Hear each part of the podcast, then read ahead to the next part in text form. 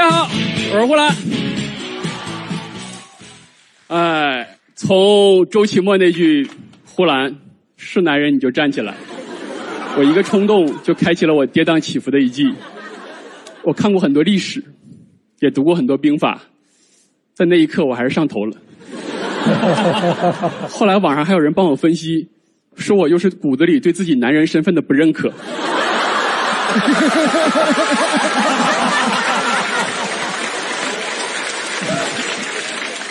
我也没有想到，竟然是为了证明自己是男人，一步一步走到了决赛。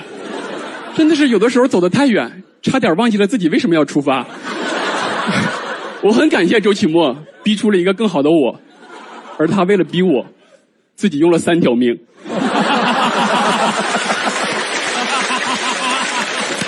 还是用到了。最后看到我状态回来，转身离去，因为他知道有一种爱叫放手。哇，太牛逼了！我感谢我这季的坎坷。很多朋友说呼兰，你这季没有那么稳定了，稳定对我来说没意义啊！我要更强，我又不是血压，我要那么稳定干啥？我之前在美国工作很稳定，我还跟美国人学会了上班摸鱼，一起对付老板。我没有觉得我不道德，我觉得我是在师夷长技以制宜。后来辞职回国，倒也不是想把先进的摸鱼技术带回到中国，就是太稳定了，老板还挽留我，我也不知道为啥对我这个渔夫这么恋恋不舍。那个时候还有个朋友在国内创业，跟我聊了很久，让我回国一起创业。最后跟我说：“你要想有出息，你就回国。”我看过很多历史，也读过不少兵法，那一刻我还是上头了。我回国创业，拿着五分之一的工资，干着五倍的活我妈都夸我，她说你真有出息。她还嘲讽我，说要不要扫扫你的二维码支持你创业？后来做了几年之后，赚的是多了，也没那么忙了。但觉得工作变稳定了，又没啥意思了。然后我知道了脱口秀，我发现说脱口秀连工资都没有。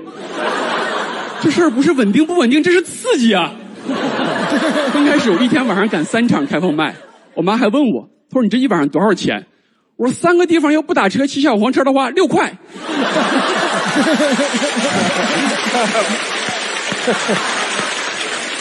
真的，我就这么一场一场的熬过了二零一八，真的很难，你们知道吗？小黄车都没熬过二零一八。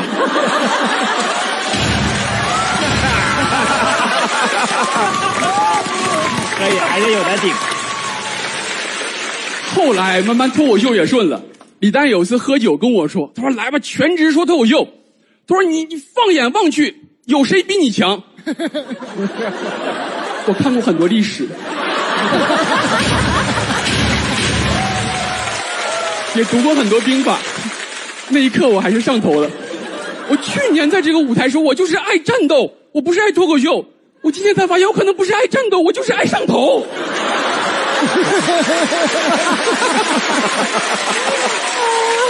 这个结构，结构是，结构是。直到现在，我妈终于坚信我无论做什么都是出于爱好，而且可以做得很好。我妈对我现在已经是盲目崇拜了。真的，假设有一天我活不下去了，我去路边要饭，我妈看见也会说：“哎，你看，我儿子最近喜欢要饭，之前混娱乐圈的，现在混饭圈。” 他也接应了。我最近开始看一些佛学著作，我妈终于开始为我担心了，因为她知道以我的能力，这个事儿我也能走得很远。而且她相信以我的背景，要不然就是把寺庙搞成欢乐的海洋，要不然就是把寺庙做上市，然后带着一群和尚去敲钟。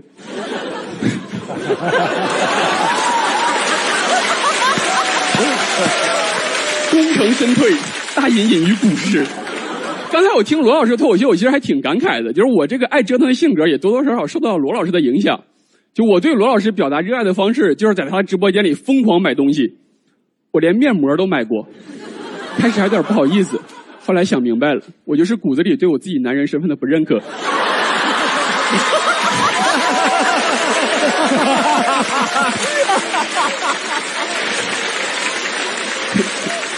现在年轻人不理解我这个追星行为，他们都喜欢追那些什么年轻的帅哥美女，他们看看我。再看看屏幕里的老罗，跟我说：“哥，你这是倒追啊！”他们动不动什么看看我家弟弟又出了新专辑，我说我家哥哥还欠六个亿。最后我要说一句：罗哥加油！爱折腾的人不会输。